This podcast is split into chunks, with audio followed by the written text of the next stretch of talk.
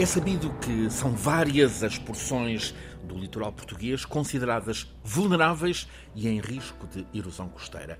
Entre as zonas que mais cuidado suscitam, o litoral no Conselho de Ovar. Tocas, Moris, Cortegaça, Maceda, Furadouro, Torrão do Lameiro. Uma extensão com uns 15 quilómetros que já foi identificada como uma das áreas europeias com mais crítico déficit sedimentar, ou seja, baixa da presença de areias, portanto, recuo da linha de costa. A erosão costeira é um problema que, claro, tem sido estudado, está a ser cuidado. Uma das entidades que estuda é o INCA, Adaptação Integrada às Alterações Climáticas para Comunidades Resilientes. É um projeto científico em parceria entre a Universidade de Aveiro e a Faculdade de Ciências da Universidade de Lisboa, um estudo sob coordenação do investigador Carlos Coelho, professor doutorado na área de Engenharia Costeira. Carlos Coelho é precisamente o convidado que o professor Filipe Duarte Santos nos traz a este episódio, o 78º da Escala do Clima. Antes de o escutarmos, outra atualidade relacionada com a natureza, a biodiversidade e o clima. Estamos a entrar em maio, é o meio da primavera, e já sentimos temperaturas de verão alto, acima dos 30 graus. Foi conhecido nestes dias um estudo científico que evidencia como estamos cada vez mais expostos a episódios de calor extremo, com consequências sérias. É um estudo este, professor Filipe Duarte Santos, que reforça a necessidade urgente de nos adaptarmos de modo a evitar um, um desastre causado pela canícula. É um estudo muito interessante, publicado na revista Nature, o primeiro autor é Vicky Thompson, uh, são uh, investigadores uh, do, do, Reino Unido e o que eles fizeram foi, para o período entre 1959 e 2021, um, analisarem as regiões onde se observaram temperaturas máximas muito elevadas, extremas, uhum. um, que estatisticamente são muito improváveis. Uh, e eh, verificaram que uh, essas temperaturas uh, ocorreram no período que referi, um, num território, em regiões que cobrem 31% da superfície da Terra. Portanto, 31%. Não é, digamos, uma coisa pequena, é, é realmente, enfim, cerca de um terço da superfície da Terra.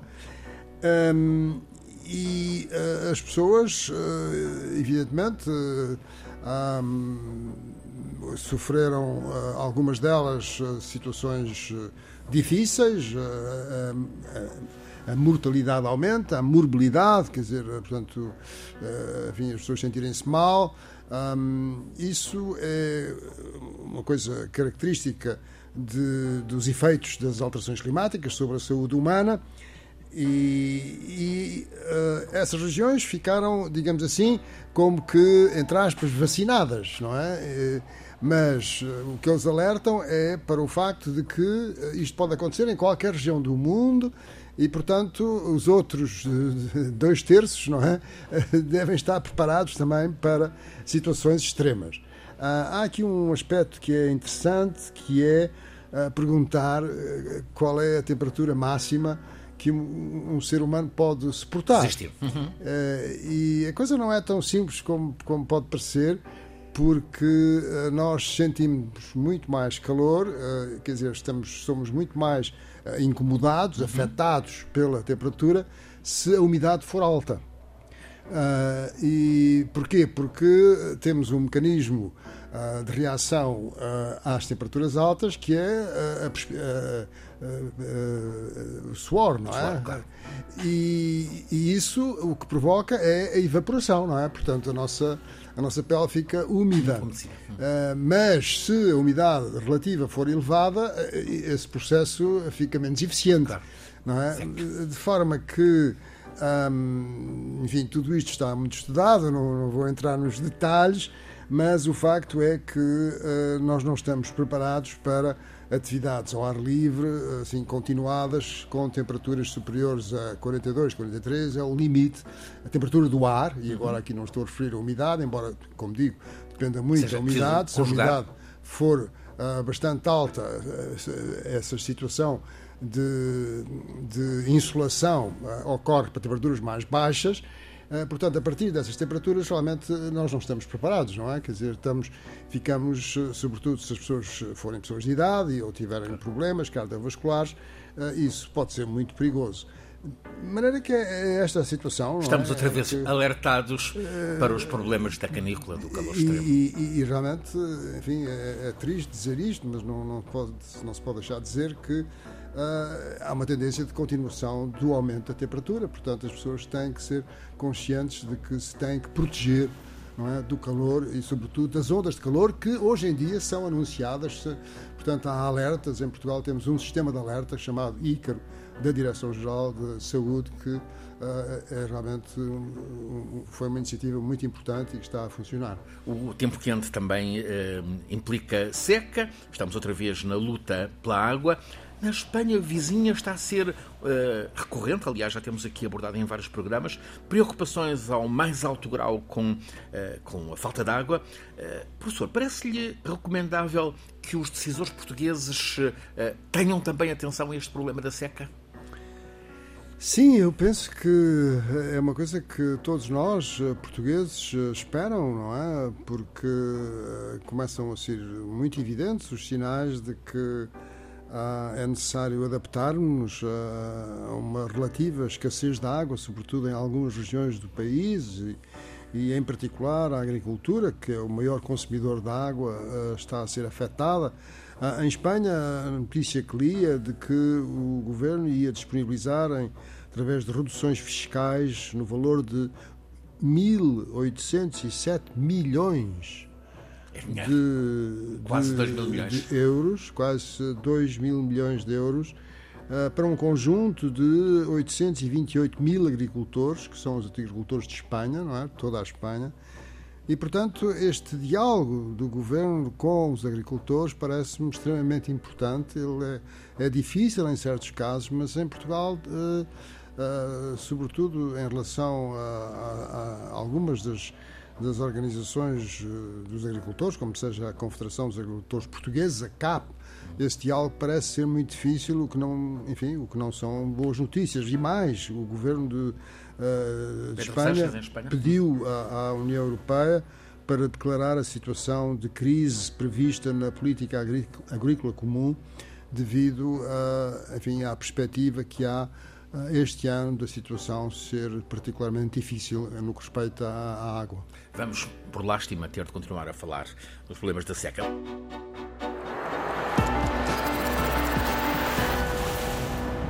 Vamos então para a questão de hoje, a erosão costeira. E o professor traz-nos, eh, já o disse, um convidado, o investigador Carlos Coelho. Quer apresentá-lo? Sim, tenho muito gosto e, e agradeço a, a, disponibilidade para estar aqui assim connosco. Uh, Carlos Coelho é professor associado com agregação no Departamento de Engenharia Civil da Universidade de Aveiro, onde completou em 2005 o doutoramento em Engenharia Civil na área da Engenharia Costeira. É responsável por diversas unidades curriculares no domínio da hidráulica, do mestrado integrado em Engenharia Civil da Universidade de Aveiro. Um, foi o, o, presidente da Comissão Diretiva da Associação Portuguesa dos Recursos Hídricos, a APRH, que é uma associação muito importante uhum. em Portugal no domínio da água, no biênio 2021-22 e é atualmente presidente da Assembleia Geral. Foi o presidente da Comissão Especializada das Zonas Costeiras e do Mar, da APRH, entre 2018 e 2021. É membro da delegação de Portugal um, portuguesa do PIANC, do World Association for Waterborne Transport Infrastructure, e tem uma vasta produção uh, científica, orientou um número muito significativo de teses de doutoramento e dezenas de dissertações de mestrado, e é um especialista muito procurado nesta área da erosão costeira e dos, uh, dos riscos uh, costeiros e, e, e, das soluções, sobretudo, não é? devido à sua formação em engenharia, das soluções para fazer face a estes, a estes riscos. Bem-vindo, Carlos Coelho. Ao estudo hum, científico junta-se o valor da sua experiência pessoal, observação pessoal. Cresceu precisamente numa zona muito exposta à erosão, o litoral de Ovar. Viu a erosão avançar. Uh, de que modo é que avançou? Em relação ao tempo em que, era, que andava de calções. uh, agradeço o convite para estar aqui presente. Uh, essencialmente vi o, a dimensão do, dos areais, das praias que eram extensas em, em, em Alvar, uh, vi-as reduzir de dimensão, portanto o areal cada vez uhum. o areal a encolher e em contrapartida, principalmente nas zonas urbanas, as estruturas de proteção a, a crescer. Portanto, diminuição do areal, aumento da, das estruturas de proteção costeira e, ao mesmo tempo, perda das dunas. Uh, Já algumas... perda, perda das dunas mesmo? Perda de dunas, sim. Uh, algumas zonas com árvores a cair sobre o areal nos, nos períodos de temporal e cada vez mais frequentes galgamentos e algumas inundações costeiras. Uh, com entrada já na, na, zona urbana ou ainda não? sim. Esse é um risco. Uh, é. Uh, uh, o Conselho de Alvar, nesse aspecto, é, é bastante rico para, para estudo, porque a zona de Esmoriz, Cortegaça... Está mesmo ali em cima, claro. Já está muito sobre o mar e a forma de defesa costeira acabou por evoluir de maneiras ligeiramente diferentes, portanto temos estruturas ao longo da frente, das frentes urbanas a tentar limitar o avanço do mar, Uh, na zona de Esmoriz, as estruturas cresceram acima do nível da, da, da estrada para evitar esses galgamentos. Uh, na zona de Cortegaça, há patamares que cresceram para dentro, na direção do mar, uh, para também reduzir esses galgamentos. As estruturas no furador são mais ligeiras, um talude simples, com o nível de, de, topo da estrutura ao nível da, da, da, da estrada o que faz com que em períodos de inverno, com marés vivas, com alguma agitação, os, os galgamentos sejam frequentes. E, e portanto... porquê tudo isto? Uh, porquê esta erosão? Porquê este acelerar da erosão? Eu não sei se é o acelerar da erosão. Uh, portanto, a erosão tem acontecido por, essencialmente por causa do tal balanço sedimentar negativo, ou seja, a quantidade de areia que está disponível no sistema costeiro é inferior ao que o mar consegue transportar. O mar sempre conseguiu transportar uh, um volume grande de areia ao longo da nossa costa. A nossa costa é bastante energética e, portanto, em regime médio anual, diria que se estivéssemos a olhar para o mar, veríamos passar cerca de um milhão de metros cúbicos de areia à nossa frente. Uhum. No passado. Um milhão de metros cúbicos. Uhum. Uh, no passado, o Rio Douro. Que é transportado de norte para sul. Que é transportado de norte, norte para sul, essencialmente por causa da, da direção da agitação predominante na costa noroeste portuguesa. Uh, no passado, o Rio Douro trazia praticamente sozinho esses 1 milhão de metros cúbicos e, portanto, atualmente não existe essa capacidade de, de trazer sedimentos do, pelo, pelos rios, e em particular pelo Rio Douro, que era o maior fonte de abastecimento nesta região noroeste portuguesa. O que é que, o que, é que aconteceu no Rio Douro? Foram evoluindo a, a, a construção de barragens, uhum. a artificialização de margens dos rios. Na década de 80, a questão dos areieiros e, e a extração de areia para a construção civil, por exemplo. Houve muita polémica uh, com as dragagens uh, na queda da ponte Castelo de Paiva entre os rios, justamente. Portanto, foram volumes uh, de sedimentos extraídos ao, ao, ao sistema fluvial que mais cedo ou mais tarde chegariam à, à, zona à Foz do Douro e, portanto, alimentariam depois o sistema costeiro. E agora não chegam. chegam e agora menos. não chegam. E, portanto, existe esse déficit sedimentar que faz com que a linha de costa tenha, venha, venha a recuar à procura de um novo equilíbrio entre a quantidade de sedimentos que chega ao sistema costeiro e a capacidade que o mar tem de transportar esses sedimentos. Na procura desse equilíbrio tem havido o tal recuo da linha de costa e quando o recuo era de 200 metros de praia para 150 metros de praia, se calhar não se notava muito. Agora, quando está encostado a muitas frentes urbanas, parece que cada vez mais temos. Claro. Uh, uh, há menos praia. Há menos praia portanto, há mais zonas mais vulneráveis uh, a, todo, a todo este problema. Associado a isto, as próprias intervenções de defesa costeira também condicionam o evoluir da situação, principalmente nas zonas a sul.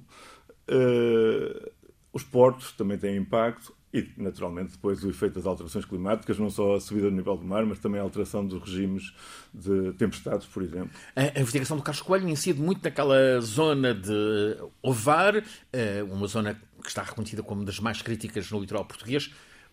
Para lá de Ovar, quais são as outras zonas, vamos chamar-lhe, complicadas, de risco? Eh, na eu costa diria, portuguesa? Eu diria que todas as zonas costeiras arenosas uh, são de risco, uhum. porque o déficit sedimentar é generalizado. E não é só em Portugal, é, é a nível global. Portanto, tudo que se faz nas bacias hidrográficas acaba por condicionar a quantidade de sedimentos disponíveis e depois todos os efeitos das alterações climáticas também. E, portanto, Mais geral, a norte, Esposende ou Firfão?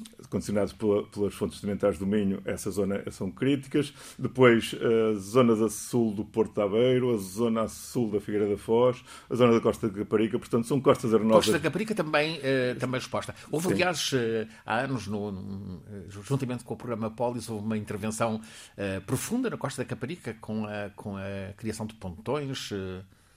Sim, e, o ministro Francisco Nunes Correia. É uma zona que serve uma população grande e, portanto, tem um impacto significativo e, e, zona, e, e, também eh, foram verificadas taxas de recuo significativas na, na, na, zona da Costa Caparica. Como tal, foi intervencionada uh, mais nos anos 70, 80 com esporões, as tais obras perpendiculares à linha de costa, que tentam condicionar a, a dinâmica sedimentar, reter sedimentos no lado que nos interessa para uhum. proteger determinados locais. Claro que se esses sedimentos ficam aí retidos, vão fazer falta depois mais a sul e, portanto, o tal condicionalismo de, de, de, que algumas intervenções acabam por, por ter.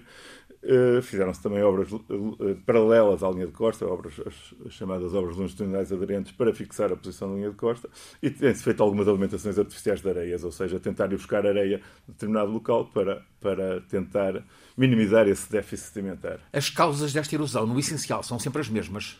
No essencial, são sempre as mesmas. Uh, diria que depois uh, o nível de importância do local para local é que muda. A ponderação custo-benefício recomenda a intervenção para, uh, para repor uh, a areia, o espaço perdido? Dos estudos que temos desenvolvido, eu diria que sim. Portanto, em geral, compensa intervir.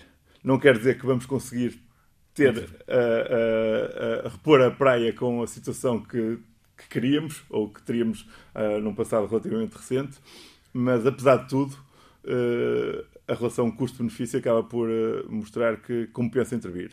Sendo que há aqui uma série de incertezas associadas, porque, por exemplo, o custo de uma alimentação artificial de areia, trazer areia de fora do sistema costeiro para o sistema costeiro, depende muito da distância a que temos a areia, por exemplo. Sim. O custo da intervenção depende muito da, da distância a que, a, que, temos a areia. E se temos que buscar a areia mais longe, pode já não ser tão benéfico uh, esse tipo de intervenção. E a areia, uma vez colocada, fica lá? Claro que não. Claro. Portanto, o mar tem essa capacidade energética e continua claro. a ter. Continua, a ter, claro. Continua a ter e, portanto, vai levá-la. Continua a descer. Continua a, a, a, a empurrá-la para sul.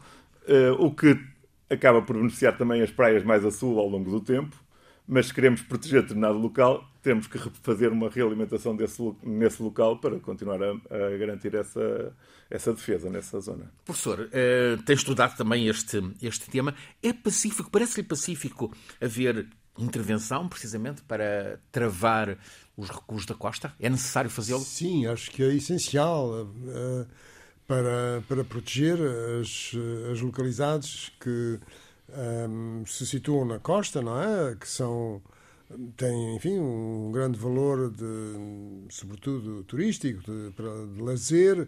Um, evidentemente que eh, quando essas povoações foram construídas não havia tanto a percepção como há hoje do, do, do risco. risco. que estava uhum. envolvido, mas enfim, elas estão lá, as pessoas têm as suas casas, portanto uh, têm que se defender, mas uh, eu diria que vai ser um, um custo acrescido, uh, tanto mais que, concordando inteiramente que a alimentação das praias com areia é a solução do ponto de vista de custo-benefício, aquela que é recomendável e é aquela que é usada, por exemplo, uh, noutras regiões e na Europa, na Holanda, e, e, e que uh, está a ser usada em Portugal.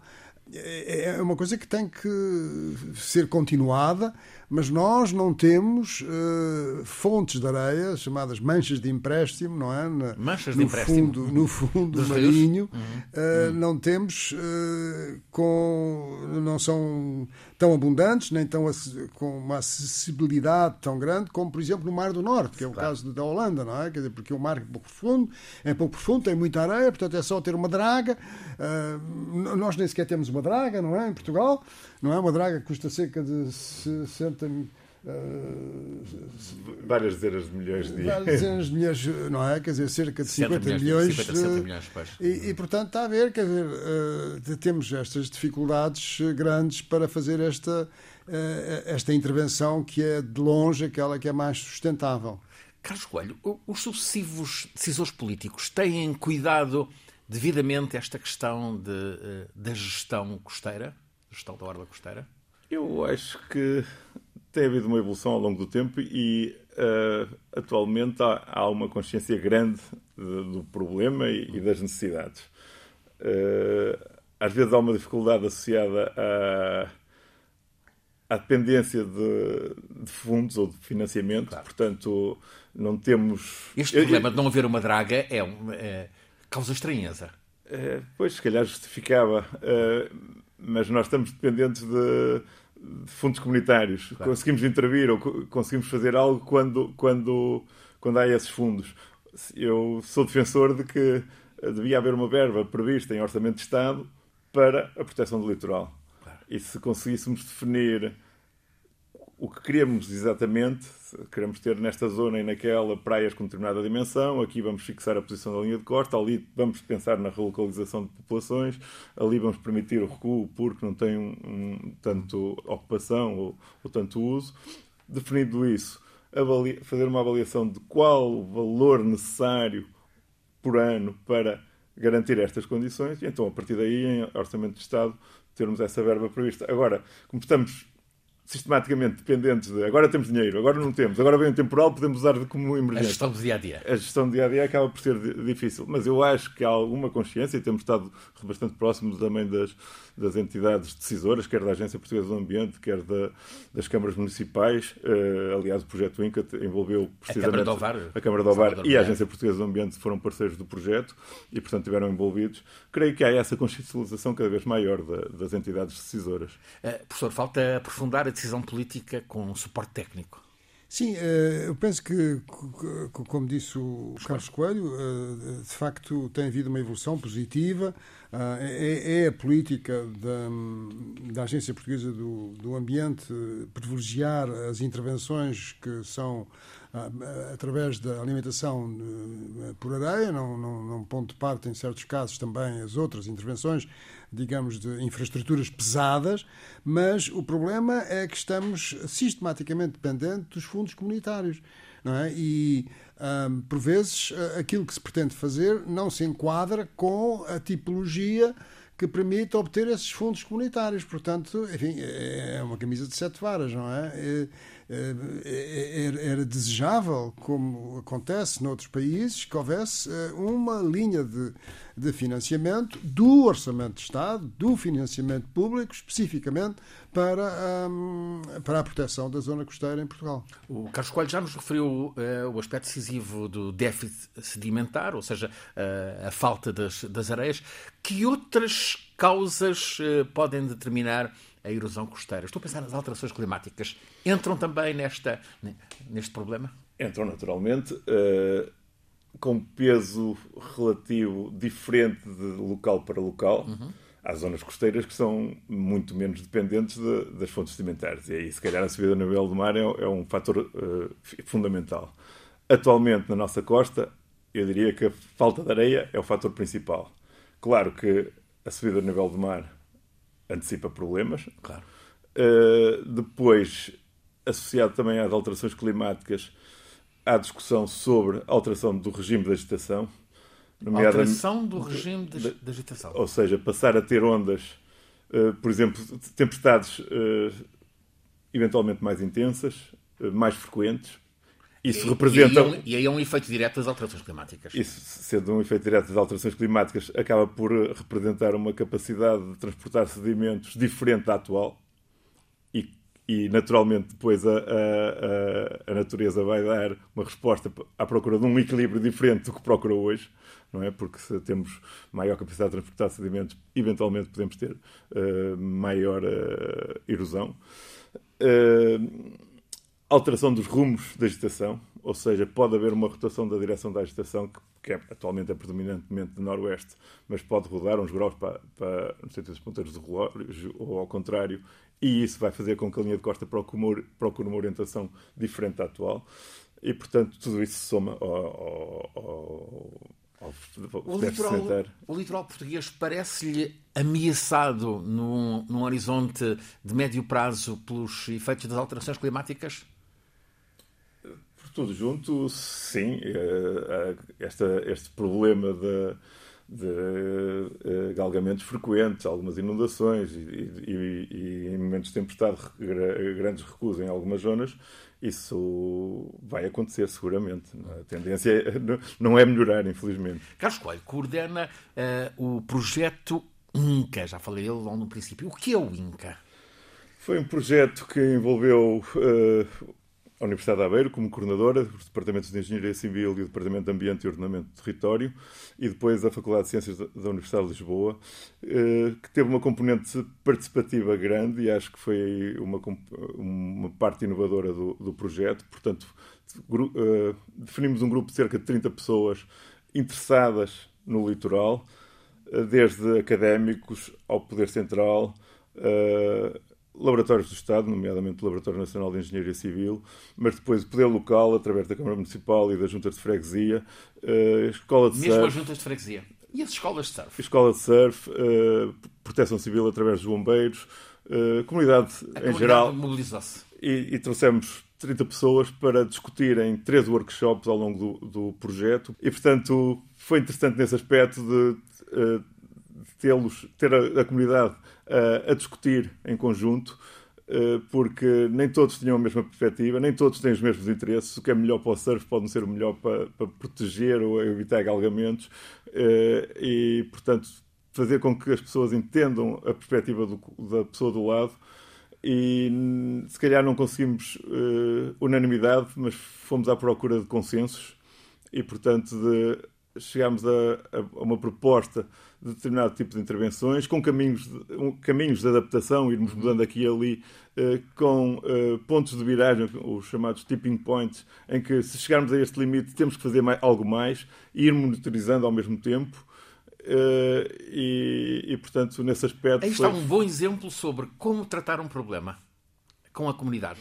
Professor Filipe Duarte Santos, de que forma podemos antecipar o futuro desta realidade que temos, que é a erosão costeira? Existem muitos estudos científicos que têm feito um esforço de cenário, de cenarização, de, tendo em conta uh, os vários fatores que já foram aqui assim identificados, sobretudo o déficit sedimentar transportado pelos rios, o déficit de, de sedimentos na nossa costa, o, o, elevado transporte desses sedimentos pelo mar, uh, por causa do, do, vento dominante, uh, relativamente forte, uh, e também a questão das alterações climáticas, que é mais um, um problema de, de, de, médio e longo prazo, mas que, que está connosco, não é? As alterações que, climáticas entram por tudo na nossa vida.